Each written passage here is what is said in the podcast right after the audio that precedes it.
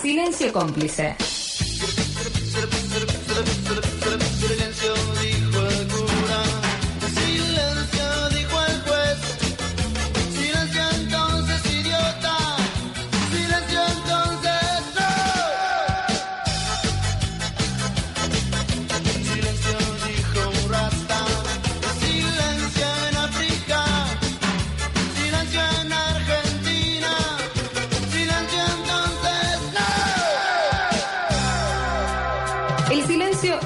Ausencia de sonido o ruido que puede ser durante un lapso pequeño o pausa o durante un tiempo prolongado. Silencio cómplice. Complicidad, actitud con que se muestra que existe conocimiento por parte de dos o más personas de algo que es secreto u oculto para los demás. Silencio cómplice.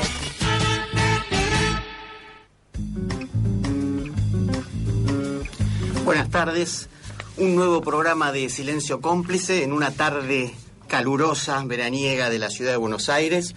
Hoy nuevamente vamos a tener un programa especial. No está con nosotros eh, Andrés Carrasco, nuestro conductor. Este, está de viaje, bueno, ya, ya nos contará sus andanzas, dentro de poco vuelve. Y hoy vamos a tener un programa especial, decíamos, porque vamos a tener, eh, eh, vamos a tratar durante la mayor parte del programa de un tema eh, muy importante para nuestro país, sobre todo en los últimos años, a partir de que se perdió la llamada soberanía y eh, el autoabastecimiento hidrocarburífero. Vamos a contar con la presencia de Gustavo Laúd, que es un experto, un especialista en el tema de energía.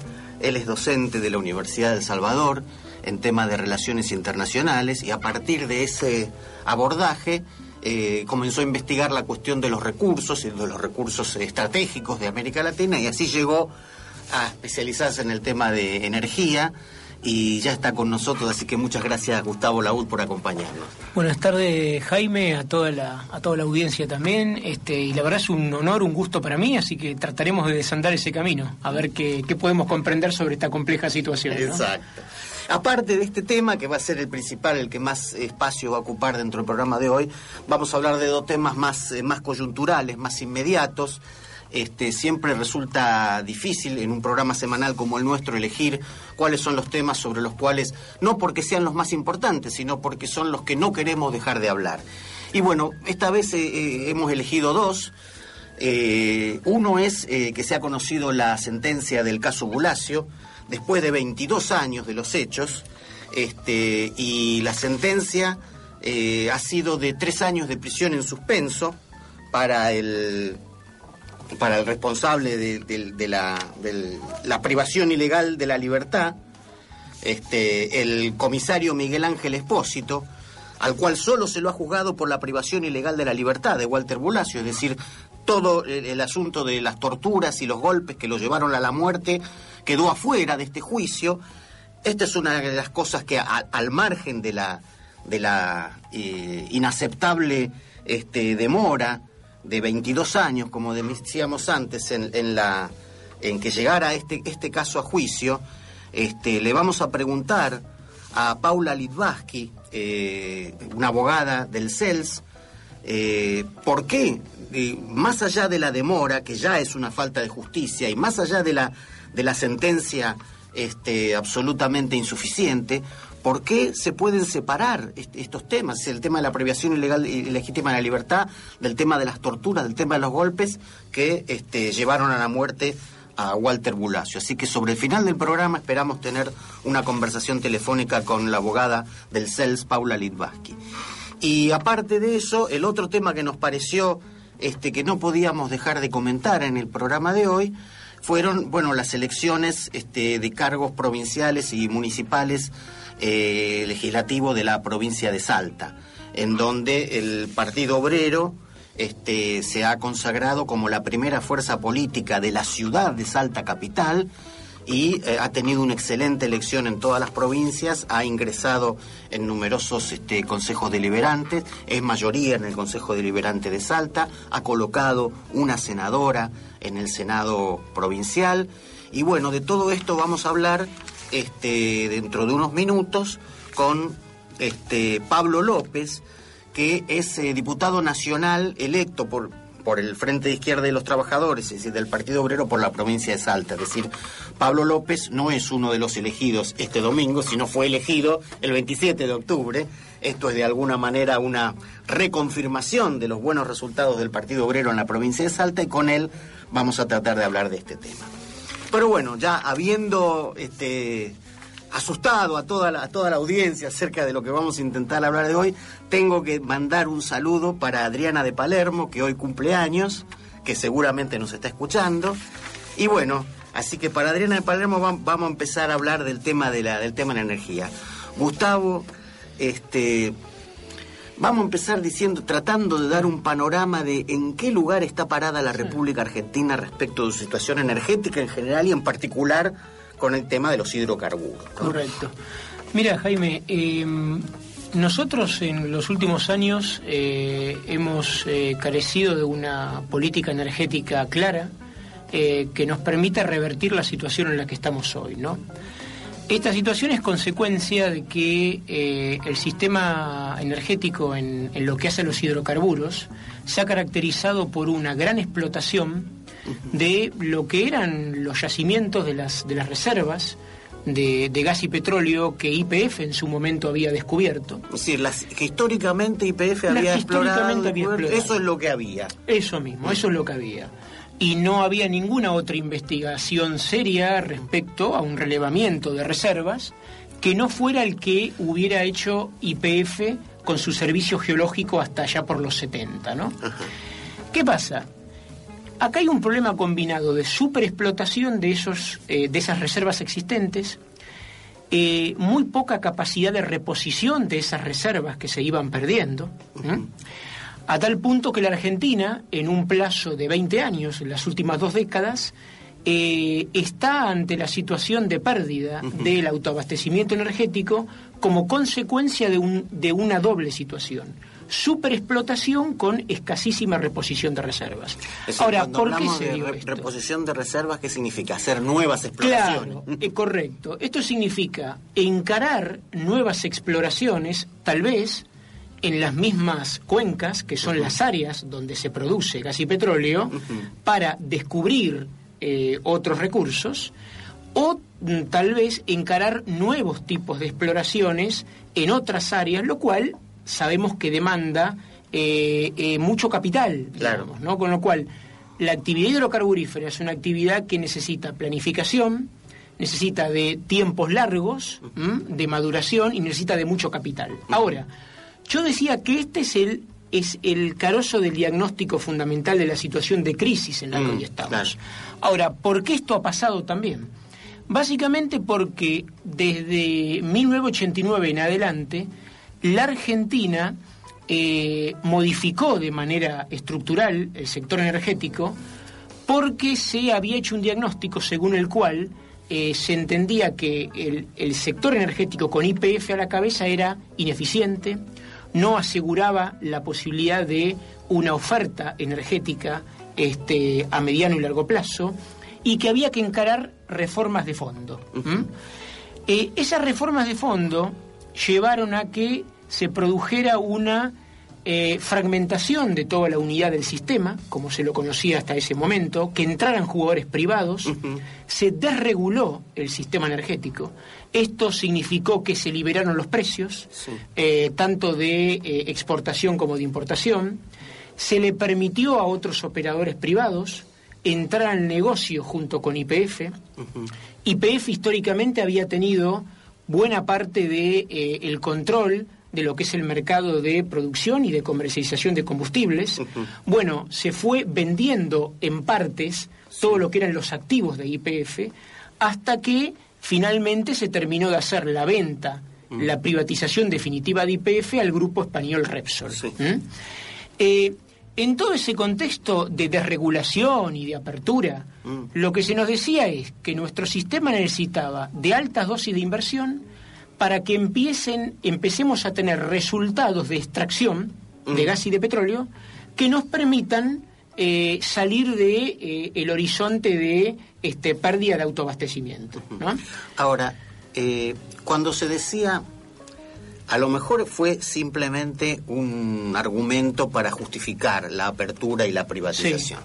Pero, eh, ¿cuál era el, el- el- lo- ¿De qué se acusaba, digamos, por, llamarlo de alguna manera, a IPF? De que, de que IPF ya no exploraba más, Mm. de que lo que IPF explotaba no era eficiente en la explotación y no sacaba todo lo que podía sacar, de las dos cosas a la vez. Y, eh, y el otro tema es cuando vos decís, este, se liberaron los precios, eh, ¿por qué entonces siempre se dice que este, aquí no es rentable este, la explotación por parte de un privado porque los precios están controlados, porque la nafta en Argentina no puede ser tan barata como lo es? si fuera cierto que se liberaron los Sí, precios. pues, claro, por supuesto. Mira, Jaime, eh, en primer lugar, el- la, el- la primera parte del, del- del problema. Básicamente los argumentos estaban vinculados a que IPF era ineficiente, daba pérdidas y registraba altas dosis de corrupción en su manejo institucional. Eh, el Sí, pequeño las detalle pérdidas que tiene- eventualmente podían verificarse. Podían Por- verificarse. por- por- puede ser. Igualmente La había- corrupción es una No, cosa que a nadie le sorprendería. Convengamos que Sí. vivimos en la Argentina con Sí. saltos institucionales permanentes y la última administración militar en IPF Mm. generó un proceso muy poco estudiado y conocido, lamentablemente, y que no interviene en los análisis que generalmente hacemos. Es que IPF fue endeudada. Este, y ese endeudamiento en buena medida se destinó a financiar el proceso de bicicleta financiera Claro. que durante la sea, última ahí dictadura militar tenía se costos financieros que no se debían a la que no se debían a su propia petrolero. actividad, claro. Es decir, con lo cual, ¿qué es lo que se decía? Mm. A lo sumo había un problema de falta de horizonte de financiamiento a largo plazo Mm. de una empresa que era la testigo, la Claro. más importante en el mercado, y que para encarar un proceso de extracción a largo plazo del recurso necesitaba un fondeo muy este, de muy largo plazo también. Pero desde el punto de vista de la capacidad de la empresa para encararlo y de su manejo, La capacidad técnica, este, la claro. capacidad técnica no había ninguna duda, digamos, ¿no? Sí, sí. Por otra parte, eh, nunca estuvo en discusión que el negocio en sí no fuera rentable, digamos. El tema es que eh, la Argentina nunca ha tenido un diseño institucional, eh, normas eh, en el manejo de su política de hidrocarburos, ¿m? que permitieran dar un horizonte de certeza respecto al manejo racional de, de- de- de los hidrocarburos en sí, ¿no? Y a normas de largo plazo que nos permitieran saber a todos cuáles son los costos de, de operación del sistema eh, y cómo se regula de manera más sana el sistema. Acá, ¿qué es lo que pasó? Se desreguló a gran escala, lo que se decía que no era rentable, se vio que, merced a una mínima inversión que se hizo de entrada, se permitió generar un boom Mm. de extracción.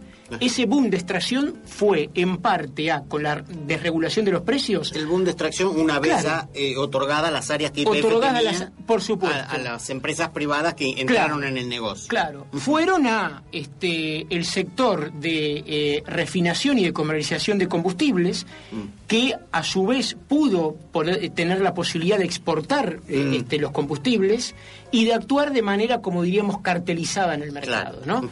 Muy pocas empresas que se apropiaban de lo que se producía, este, ya no era más el Estado quien se llevaba buena la parte del león de lo que Sí. se producía, y el Estado prácticamente en los 90 no intervino a no ser que a través de las fuentes de ingreso básicas, como impuesto a las ganancias y las llamadas regalías, Claro. digamos, ¿no? No intervino de ninguna otra manera. Ahora, cuando el boom inversor a los cinco años se frenó, y ya Repsol y el resto de las compañías vivían de las reservas Mm. que habían sido descubiertas por IPF y que ya se habían desarrollado en la primera fase, cuando hubo que pasar a la fase inversión, desarrollo ahí había que invertir de nueva inversión. para reproducir. para reproducir, es donde el sistema colapsa porque eh, en realidad este, el diseño tal como se armó estaba pensado para que se garantizaran este, esquemas de ganancias, de apropiación de renta en muy corto En muy tiempo, corto plazo. con imposibilidad desde el punto de vista del Estado, por la deficiencia del esquema de regulación, de establecer parámetros para obligar a las empresas a invertir y hacer más rentable el negocio en el futuro. Vamos a hacer una pausa, vamos a escuchar un temita musical y este y después seguimos hablando del tema energético con eh, Gustavo Laud.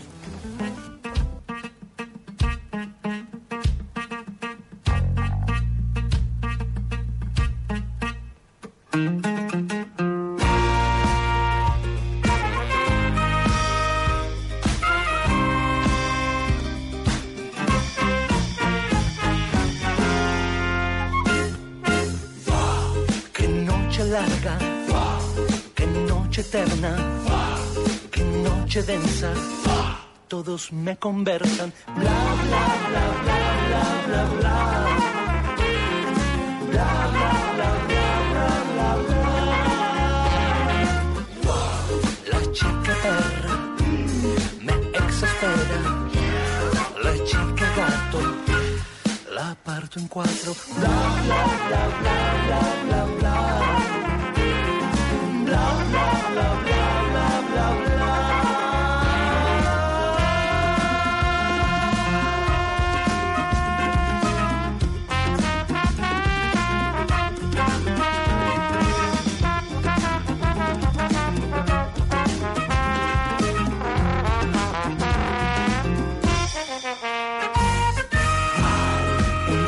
Blanco tiene visiones de un mundo nuevo sin pretensiones. Bla, bla, bla, bla, bla, bla, bla. Bla, bla, bla, bla, bla, bla, bla.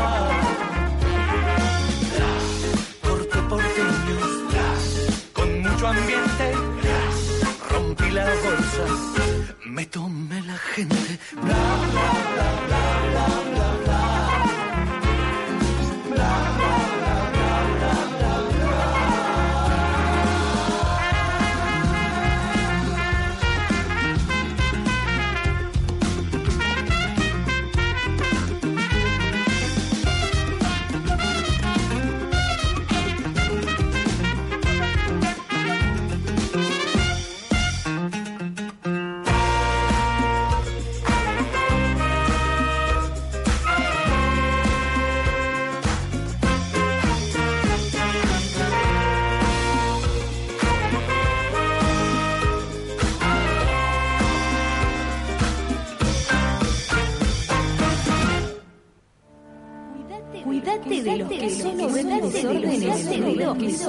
en el silencio, en el silencio, en el silencio.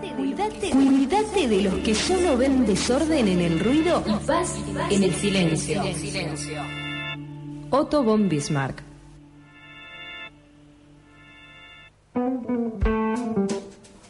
Bueno, escuchábamos el tema Fa del grupo La Joven Warrior, que este, el tema es calentito, está recién salido del horno porque pertenece al disco Las Invasiones Inglesas que acaba de sacar este grupo La Joven Warrior. Y bueno, ya estamos comunicados telefónicamente con Pablo López, diputado nacional electo por Salta por el Partido Obrero del Frente de Izquierda de los Trabajadores. Pablo López del programa Silencio Cómplice, Jaime Fargi, te saluda. ¿Cómo estás? ¿Qué tal? Buenas tardes, ¿cómo estás? Bueno, ante todo, felicitaciones por primero y principal por la elección del 27 de octubre, en donde fuiste elegido diputado nacional, y nuevas felicitaciones por el resultado de este último fin de semana. Bueno, muchas gracias.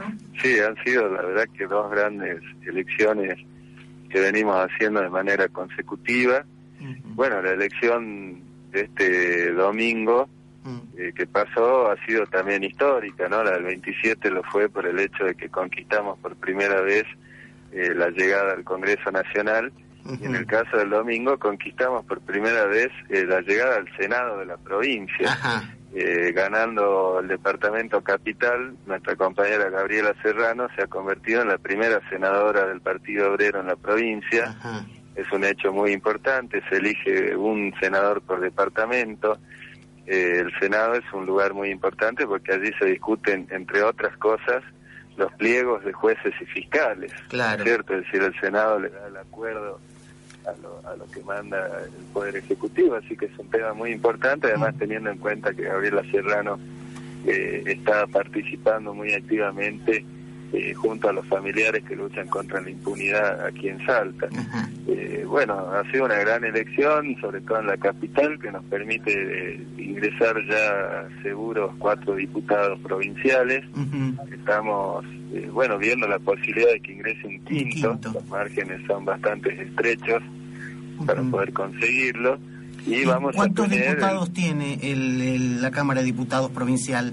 Tiene 60 O diputados, sea que ustedes tendrían cuatro o cinco por la capital. cuatro o cinco, Y- por la capital. ¿Y en algún otro Y- distrito pudo ingresar algún otro diputado provincial? No, estuvimos muy cerca en el departamento de Orán, pero no, no pudimos conquistar, era la, aspiración también que teníamos, porque era la que mayores posibilidades, pero eh, nos faltaron 2.000, 3.000, 2.000, entre 2.000 y 3.000 votos para conquistar esa banca. Ajá, Eh, de ese departamento se elegían solamente tres diputados. sí.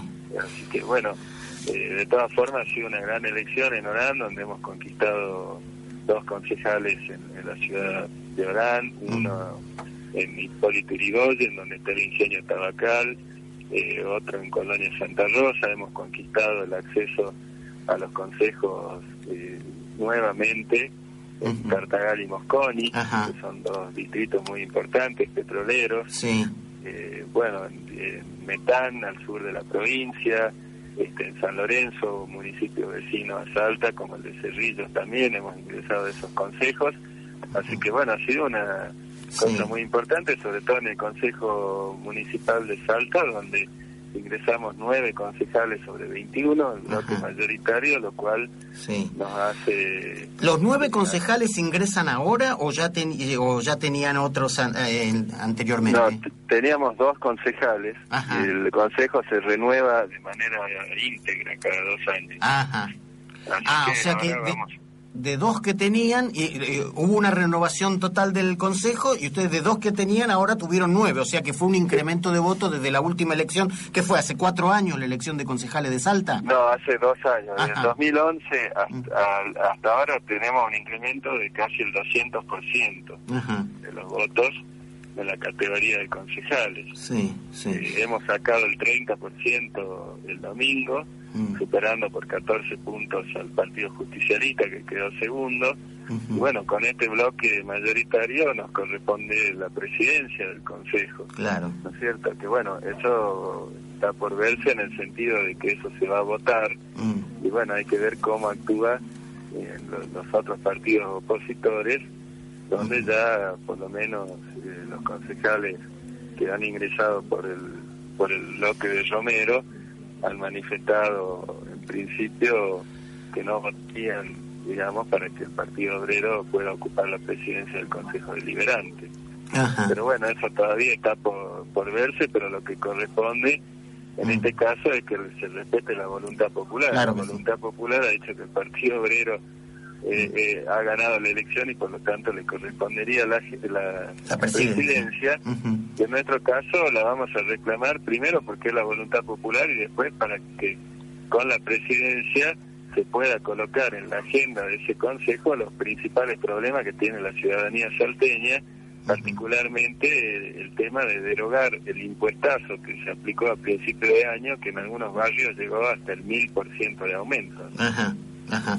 Y decime, hay, a mí me interesaría saber esto, disculpame la ignorancia, ¿no? Porque la verdad que acá estamos en la capital y, y, este y, y no no hay un, un conocimiento cabal, o por lo menos yo no lo tengo, es un problema mío, de cómo es la estructura social de, de Salta, ¿no? Es decir, hay muchas provincias en las cuales el principal empleador es el Estado.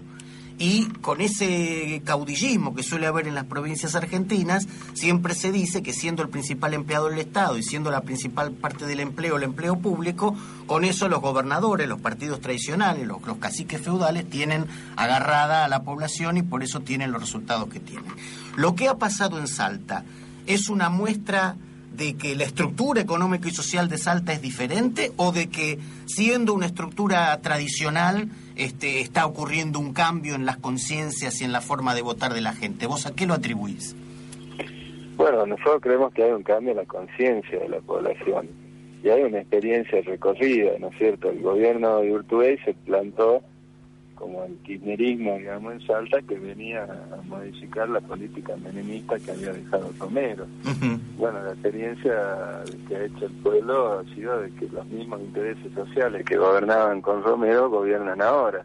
Los grandes monopolios, las petroleras, las mineras, ¿no es cierto?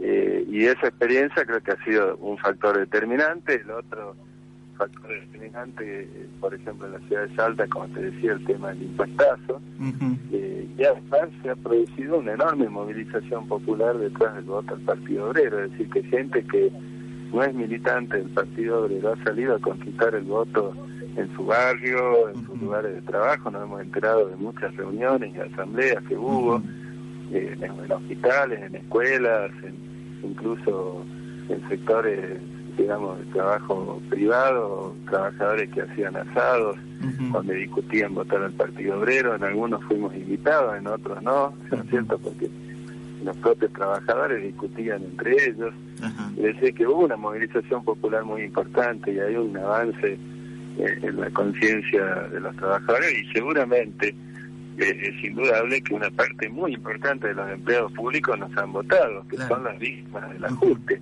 Claro. Hoy el gobierno ha otorgado un aumento del salario del 25% en cuotas. La última cuota la van a cobrar en octubre del año que viene.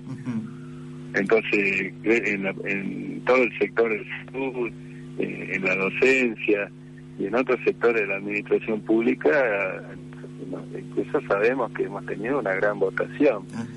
Decir, Salta tiene esa estructura que vos señalabas, Mm. el mayor empleador es el Estado, pero también hemos obtenido votaciones, por ejemplo, en la escuela que está dentro del ingenio del Tabacal, el 27 de octubre ganamos Claro. en esa escuela. Es decir, que eh, hemos accedido ahora al Consejo Deliberante de Irigoyen, que es el municipio donde está asentado el ingenio. Por lo tanto, quiere decir que una buena parte, por lo menos, de los trabajadores del ingenio, a los cuales hemos acompañado sistemáticamente en sus luchas, eh, ha votado al Partido Obrero, ¿no es cierto? Ah, Bien, Pablo López, este diputado nacional electo por Salta, ahora vas a estar más tiempo en la capital, dentro de poco, así que seguramente vamos a poder tenerte en el estudio de la radio en algún momento pronto. Muchas gracias, no, muchas gracias por haber estado esta tarde con nosotros y un gran abrazo. Gracias a ustedes. Un saludo. Vamos a una tanda. Seguimos en Silencio Cómplice, el programa que hacemos Andrés Carrasco y Jaime Fargi en la conducción. En el programa de hoy solamente quien les habla, Jaime Fargi, porque Andrés está de viaje. Alcira Garido en la operación técnica, Ezequiel María, Cecilia Filiberto en la producción. Y seguimos hablando con Gustavo Laud, asesor del bloque de diputados nacionales de Unidad Popular, experto en temas de relaciones internacionales y latinoamericanas y en cuestiones de energía, que es el tema que nos ocupa hoy. Habíamos llegado, Gustavo, a que, bueno, en, en un determinado punto, cuando eran, eh, cuando luego de la apertura del negocio petrolero, la empresa Sí. privada y tal, eh, llegó el momento de hacer las grandes inversiones para aumentar las reservas, esto entró en crisis. Este, pero también habías dicho que uno de los argumentos para abrir este negocio al capital privado y al capital extranjero había sido la ineficiencia o la supuesta ineficiencia de Correcto. IPF en la reposición de las reservas que se venían este, eh, utilizando. Entonces, si más o menos del 89 para acá se abrió el negocio y se supone que los que vinieron debieron ser más eficientes de IPF.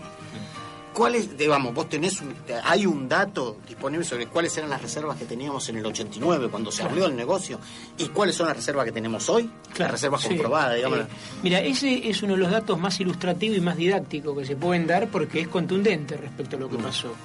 Nosotros en 1989 teníamos casi 17 años de reservas en petróleo, hoy están en 9 años, Nos alcanzaba para 17 años. para 17 años. En el 89, En digamos. el 89. Cuando se abrió el negocio. Cuando se abrió el negocio, en el caso del gas, eh, la situación es realmente dramática eh, y no por casualidad entonces hoy en el gas la crisis impacta más seriamente, ¿no? Por otro conjunto de razones también, pero en el gas teníamos 30 años de reservas en 1989 y hoy disponemos solo de 7 años de reservas En el petróleo teníamos 17 y ahora 9. 9. ¿Esto qué, eh, qué implica también? La Argentina, básicamente, a la- al haber abierto eh, el sistema eh, de la manera en que lo hizo, con muy poca regulación estatal, permitió eh, el negocio de la libre exportación del gas y del petróleo como corrientemente se llama en la economía internacional como commodities. La idea de que, ese, de, que esa exportación podía sumar a este, la mejor performance externa de la economía argentina se dio de patadas con el hecho de que la Argentina es un país que tenía moderadas reservas de gas y petróleo, pero nunca fue, al modo de Venezuela o Arabia Saudita, Claro, un claro. país gasífero o petrolero. Claro. Que es una diferencia de concepto que hay que hacer y que es muy importante dejar en claro acá. Sí, sí. Con lo cual, nosotros necesitábamos encarar un manejo racional del sistema con mucha presencia del Estado. En el negocio petrolero y gasífero, la presencia del Estado significaba que IPF era la gran reguladora Mm. en materia de precios, era la gran reguladora como la empresa testigo, la principal jugadora en el mercado, Claro. y al perder ese rol, Mm. lo que pasó es que lo que surgió es un sistema de empresas privadas que, eh, al modo de, en que funciona un mercado muy concentrado como el nuestro y que además se extranjerizó, imponen las pautas de precios en toda la cadena, co- como te decía antes, Jaime, con muy poca i- eh, este, intervención del Estado, y yo podría decirte que cuando empezaron a haber algunos cambios en ese eh, eh, esquema eh, de liberación de precios en el que funcionaba el sistema. La crisis económica del 2001 hizo que, mediante la ley de emergencia económica, como sabemos, se este, no solo se especificaran muchas tarifas que Mm, estaban dolarizadas, sí, mm. en el caso de los servicios públicos, sino que además también se congelaron buena parte de las tarifas, por ejemplo las del sector eléctrico, y se impusieron más controles del Estado en lo que hace a las condiciones de comercialización en todo el área de hidrocarburos. Pero ¿de qué manera se operó ahí? Mm. Se operó de una manera en donde el Estado lo que hacía era aumentar su capacidad de extracción. Vía que, por ejemplo, el derecho de exportación, le- el, eh, que vendría a ser la retención, digamos, Sí. ¿no? A los que de- le, le sacaban, para decirlo lis y llanamente, en lenguaje popular, una parte de lo que exportaban las principales empresas, digamos, iba a parar a las arcas del Estado, Claro. digamos, ¿no? Por encima de un determinado este, nivel de precios, ¿no? Esto encubría una situación terrible que siempre existió en la Argentina desde la desregulación, sobre la cual este gobierno no hizo absolutamente nada. Es que como hay pocas empresas que dominan el mercado, hay un sistema acordado por el cual el precio interno Mm. del petróleo eh, tiene un precio, valga la redundancia, que está totalmente desfasado del costo real de extraer el petróleo. Es decir, ¿Por qué? Porque está ligado al precio internacional. porque está ligado correcto al precio internacional. Con lo cual, de esta manera, pasa que un productor le vende a un refinador el precio, este, si tenés una, una referencia básica que hay hoy en la Argentina, que el costo de extracción puede estar entre los 10 y los 12 dólares de Sí. cada barril de petróleo, por ejemplo. Cuando comenzó la crisis en el 2002, se le estaba reconociendo a los refinadores 45 dólares por barril Ajá. en el, en el intercambio comercial que se daba en ese sector de la cadena. O sea, ¿Sabe un, dónde estamos un ahora? excedente que va de 12 a 45. Por supuesto. ¿Sabe dónde estamos ahora? No. 12 años después, casi, estamos en 75 dólares el barril. Y el costo de producción sigue siendo 12 Y dólares. el costo de producción podrá haber aumentado un poco, eh, producto de la- del problema de la escasez Sí, de la red, claro. pero nunca pudo haber llegado a justificar semejante apropiación, digamos, ¿no? Entonces, esta es una forma en la que el Estado no interviene directamente. Ahora, Ahora, el Estado, eh, yo me imagino, corregime Sí. si me equivoco, ¿no es cierto? Es decir, cuando vos abrís el negocio y le decís este, a, los, a las empresas, eh, a los capitales privados nacionales o transnacionales, bueno, vengan, sí, que les voy a dar eh, los yacimientos, les voy a dar que ustedes puedan explotar los yacimientos este y les voy a reconocer, porque ahí, digamos, ahí se establecen las condiciones por Las las, cuales vos los atraes. claro. Este, probablemente eh, digan, bueno, ustedes vienen, extraen, y yo por lo que ustedes extraen, les voy a reconocer el precio internacional. Si no hago esto, ellos no vienen. Correcto. ¿Esto es verdad?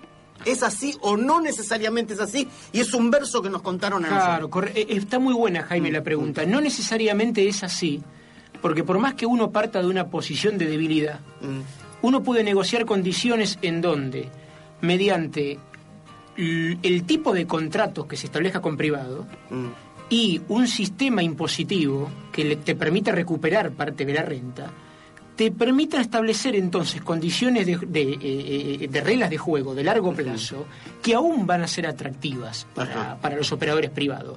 Ahora, ¿la Argentina cuál es el camino que recorrió? Hoy la Argentina está en un grado extremo de debilidad. mm, El gobierno hace un año y medio casi eh, expropia a Repsol parte de IPF y esto es nacionaliza, hoy tiene el control de la mayoría Sí. de las acciones de la empresa.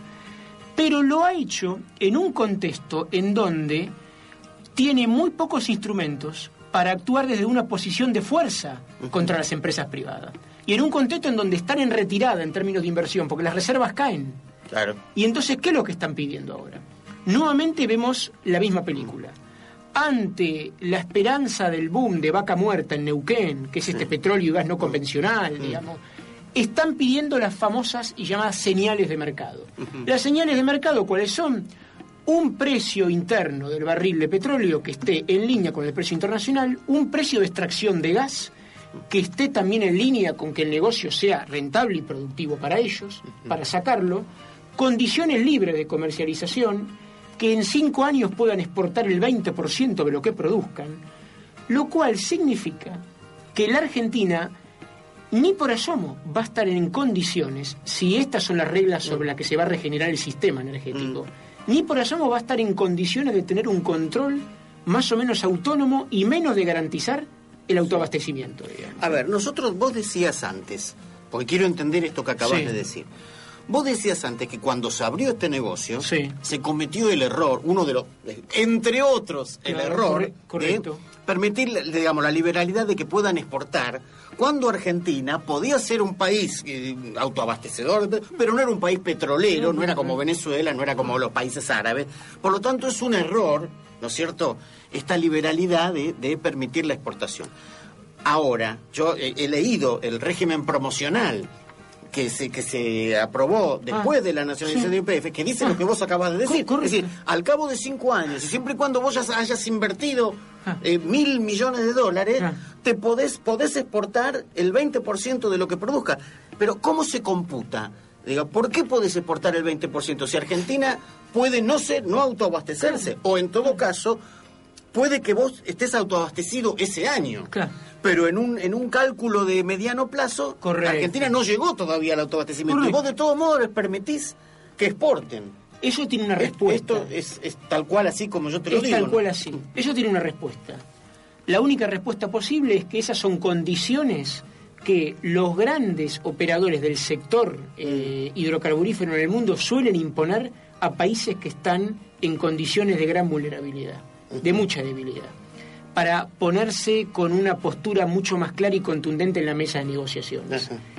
Si la Argentina dio el paso en los 90 de perder la joya de oro que era, digamos, la empresa IPF a partir de la cual podía haber estructurado un control y una regulación más clara y racional del sistema, todo lo que ahora la Argentina puede hacer, si no lo hace desde una IPF, en donde el Estado recupere progresivamente el control, pero que establezca otros parámetros en lo que hace a la fijación de precios, vinculados también al tipo de contratos que se van a habilitar.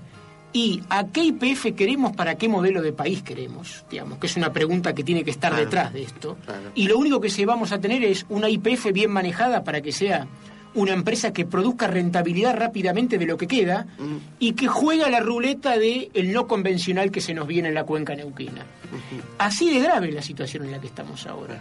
No tenemos garantía en absoluto que en 10 años estemos nadando nuevamente de petróleo, porque mirando el contexto internacional, la problemática de los recursos conocidos de gas y petróleo eh, están este, escaseando en el mundo.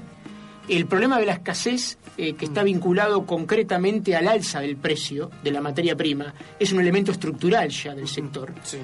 Y los llamados no convencionales en todo el mundo, menos en los Estados Unidos, no son una realidad.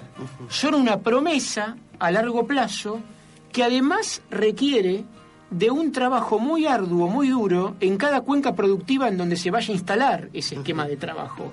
Porque no todas las cuencas van a garantizar la misma producción en el tiempo que se espera. Aún en los Estados Unidos hoy hay fuertes sospechas de que muchos de los yacimientos donde hoy se están operando los recursos no convencionales están a punto de empezar un proceso de declinación. están declinando. Claro, con lo cual sería eh, el, el- el manejo del recurso a gran escala, como se lo piensa explotar, del gas y el petróleo no convencional, la solución para recuperar definitivamente la tan mentada soberanía hidrocarburífera de la Argentina. Vamos a tomarnos un descanso y vamos a escuchar una cumbia, porque y después seguimos con Gustavo Laud hablando del tema energético, que ya nos preocupa demasiado.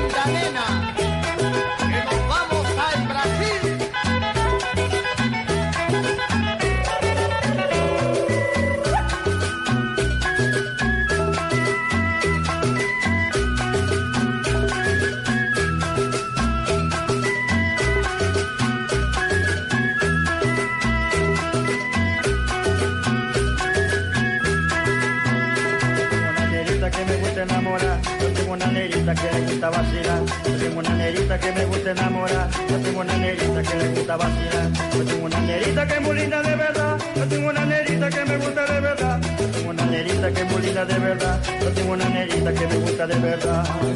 Oh, oh, mi linda nena. Ven,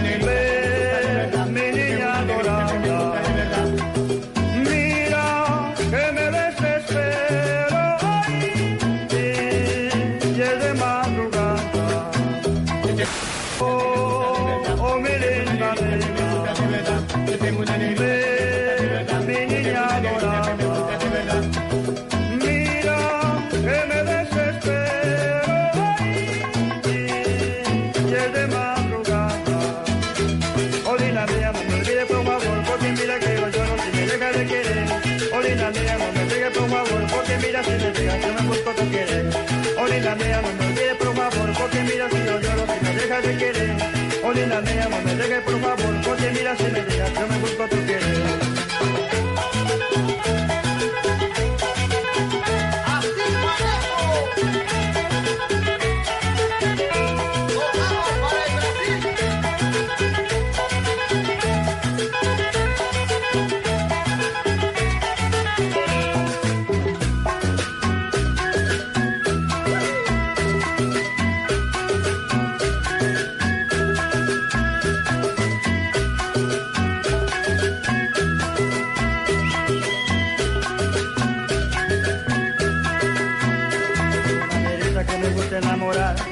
nerita que le gusta vacilar, yo tengo una nerita que me gusta enamorar, yo tengo una nerita que le gusta vacilar, yo tengo una nerita que es muy de verdad, yo tengo una nerita que me gusta de verdad, yo tengo una nerita que es muy de verdad, yo tengo una nerita que me gusta de verdad.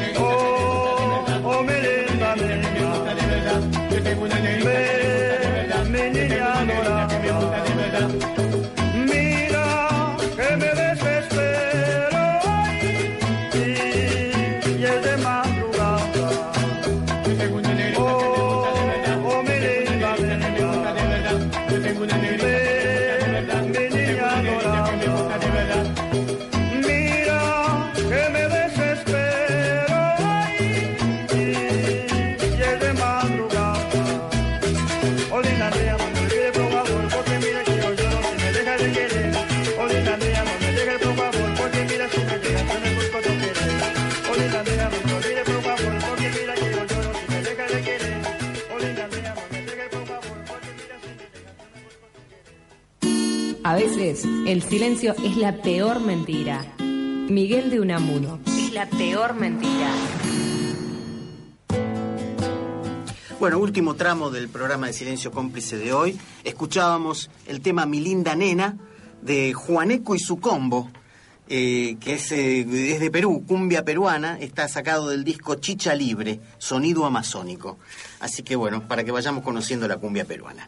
Este, bueno, seguimos con Gustavo Laud, hablando de temas de energía. Este, a ver, estábamos diciendo que Argentina llegó, digamos, a, digamos, la liberalidad con la que se, con la que se eh, permitió la explotación terminó depredando los recursos y ahora la recuperación de IPF en un contexto de debilidad, este, eh, no, no, no logra revertir la situación. Entonces lo que yo, eh, lo, que, a- lo que a mí me tiene de alguna manera eh, preocupado, intrigado, puedo decir, a mí me queda claro, creo que esto no es una construcción, sino que es una realidad, que IPF, más allá de hoy ser una empresa que controla el 30% de lo que se produce, posiblemente el 50% de, la de lo que se refina, pero está claro que este, la mejor IPF posible aún, digamos, no controlaría eh, el mercado de hidrocarburos en el país. Este, pero si nosotros seguimos explotando nuestro, nuestro recurso con contratos de concesión, en la cual reconocemos el precio internacional, permitimos la explotación, la, explo- la- la exportación del recurso, eh, dejamos el libre manejo de la divisa. Este, esto no es acaso como si nosotros estuviéramos importando el petróleo, porque si nos cuesta Claro. el precio internacional y además ni siquiera nos quedamos con la divisa, Claro. es como si importáramos nuestro propio petróleo. Por supuesto. Entonces yo digo, esto es exclusiva, esto es por, por una cuestión perversa, por una cuestión de debilidad política de la relación de negociación, o porque realmente si, si no bien, si nosotros no tenemos capa- ni tecnología ni capacidad de financiamiento. Y no tenemos más remedio que contar con estos socios. Pero no hay ninguna posibilidad de una política distinta aún con estos socios. Otros países no la hacen. Claro, correcto. Mira, Jaime, la situación de la Argentina en la, en la actualidad para mí es una combinación, un poco lo que decía antes, de eh, una pésima posición en términos de relación de fuerzas para negociar, eh, lo cual ha hecho, dado la crisis del sector Claro, energético, claro. lo cual ha hecho que eh, empresas internacionales puedan encontrar un mejor escenario para plantear un negocio muy vinculado y muy funcional a sus intereses concretos, ¿no? Eh, junto con eso hay un elemento que está interviniendo y es muy claro acá, ¿no? Hay una gran este, improvisación en términos de eh, cómo se opera sobre el sector también, ¿no? Y mucha arbitrariedad. A tal punto que este decreto para que regularía eh, mejores condiciones, eh, eh, este, digamos, de inversión para las empresas extranjeras Sí. que vendrían a explotar los no convencionales. eh, Este viene a ser el régimen este, claro, promocional, ese este llamado régimen régimen promocional, sí. se establece por un decreto, Mm. digamos, contraría mm, este, incluso eh, al- eh, eh, aspectos de normas que este, están este, eh, claramente eh, em, eh, inscriptos en la ley de hidrocarburos vigente, que es del año 67. Esa ley es una ley de una dictadura, por otra parte. Lo cual, lo que quiero decir con este con esta Sí, hilación de cosas, claro. ¿no? es que hace por lo menos 50 años que no tenemos Que política no tenemos una política. Argentina. Claro. Más allá de todo eso, Mm. ¿qué han hecho otros países de la región? Eso, eso me Por interesa. ejemplo, Bolivia, desde la llegada de Evo Morales, con una nueva ley de petróleo. Lo que ha establecido son nuevos parámetros en dos áreas. Por un lado, en la capacidad extractiva del Estado, lo que recauda vía impuestos. ¿Mm? Eh, básicamente, impuesto directo a los hidrocarburos y regalías, que es el derecho que tiene el Estado a, a cobrar un determinado porcentaje por ser propietario del recurso, ¿verdad? Entonces, bueno, a tal punto que es con ese elemento más el otro que te comentaba, que es una modificación de los contratos, a tal punto de transformarlos en contratos de servicios, digamos, ¿no? Ajá. Ah, que crean alianzas, no son concesiones, Claro. que crean alianzas entre la empresa del Estado Sí. y la empresa privada, al modo de una unión, digamos, ¿no? Hace que en promedio hoy el Estado boliviano esté captando el 50% este, de este, lo que genera eh, en términos de renta todo el sector hidrocarburífero, Sí. digamos. Cuando en el 2013 Es el decir, Estado Bolivia- boliviano Bolivia captaba menos del 20%. Claro, claro, Bolivia debe tener el mismo problema de financiamiento y el mismo problema de capacidad tecnológica que la Argentina. Claro. Es decir, desde el punto de vista de las condiciones objetivas en las cuales Bolivia va a negociar Por con las empresas internacionales, Claro. no está mejor que nosotros, No. sino que podemos Así decir todo, Mm, Bolivia, Jaime, como le pasa a todos nuestros países, tiene sus problemas particulares. Y tiene también sus críticos internos respecto sí, a lo que hace. la forma en que eh, puede darle previsibilidad futuro a su sistema hidrocarburífero por la problemática de las inversiones, ¿no?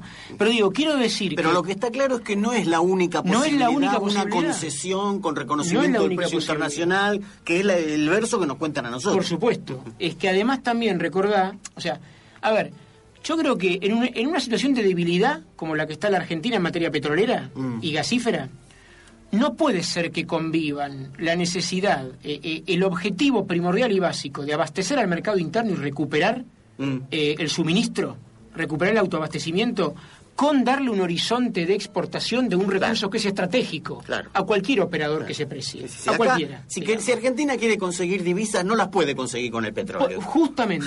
las, las tendrá que conseguir con otra cosa que tendrá sus problemas. Justamente. ¿no? Pero no O las sea, puede conseguir con el petróleo. Las sabemos, El, el- el por petróleo y el supuesto. gas no pueden ser de exportación porque no está Por- abastecida la industria Por nacional. supuesto. Ahora, querría así decir algo más Sí. que me parece, a pesar de que YPF Mm. hoy no maneja más del 35% del mercado de petróleo y, Mm. y- y el 28% del gas, más o menos, ¿no? No deja de ser llamativo que ya tiene por lo menos dos trimestres Mm. en donde los números de IPF están mostrando que tímidamente hay una recuperación en la producción de gas y petróleo. Sí. Esto es un dato nuevo en la Argentina. Sí. Ahora, ¿qué pasa con Pero el resto todo, de las todo operadoras? el resto de las operadoras. Claro, el resto de las operadoras siguen mostrando resultado negativo, con lo cual en el balance general el sistema está estancado. Claro. Estancado. Entonces, ¿cómo sale para adelante la República Argentina con una política de afirmación hidrocarburífera? Yo veo dos vías. O IPF dotada de una conducción nacional más clara Mm. Se transforma en la empresa testigo a partir de la cual empieza a tomar control, digamos, de más áreas de extracción y de producción y pone pautas más enérgicas en el, en el sector de refinación, este, garantizando condiciones de precios para la población y no las condiciones bajo las que venía funcionando Claro. el sistema hasta ahora, digamos, ¿no? Estaríamos en condiciones en el mediano plazo de empezar a recuperar una empresa nacional con la posibilidad, con el objetivo básico del autoabastecimiento y dentro de esa planificación podríamos ponernos el objetivo de desarrollar de una manera, no a escala, Mm. de desarrollar de manera limitada ciertos recursos no convencionales que hoy tenemos en la cuenca neuquina. Ajá. Pero una cosa es desarrollarlos desde la impronta de las empresas privadas que lo que quieren es extraer todo lo que Claro, puedan y punto que es- claro. para generar el desastre medioambiental que se va a generar y que sabemos que es acumulativo. Mm. Y otra cosa es pautar un desarrollo racional de esos recursos en el marco de una IPF que recupere más resortes del mercado del mercado hidrocarburífero. hidrocarburífero. Bueno, seguramente que nos quedaron muchísimos temas por hablar, eh, seguramente lo vamos a tener en, en otra ocasión a Gustavo Laud, pero bueno, con esto terminamos el programa de hoy, hasta el martes que viene y bueno, nos vemos. Muchas gracias Gustavo. Gracias, ¿eh? Gracias, Jaime.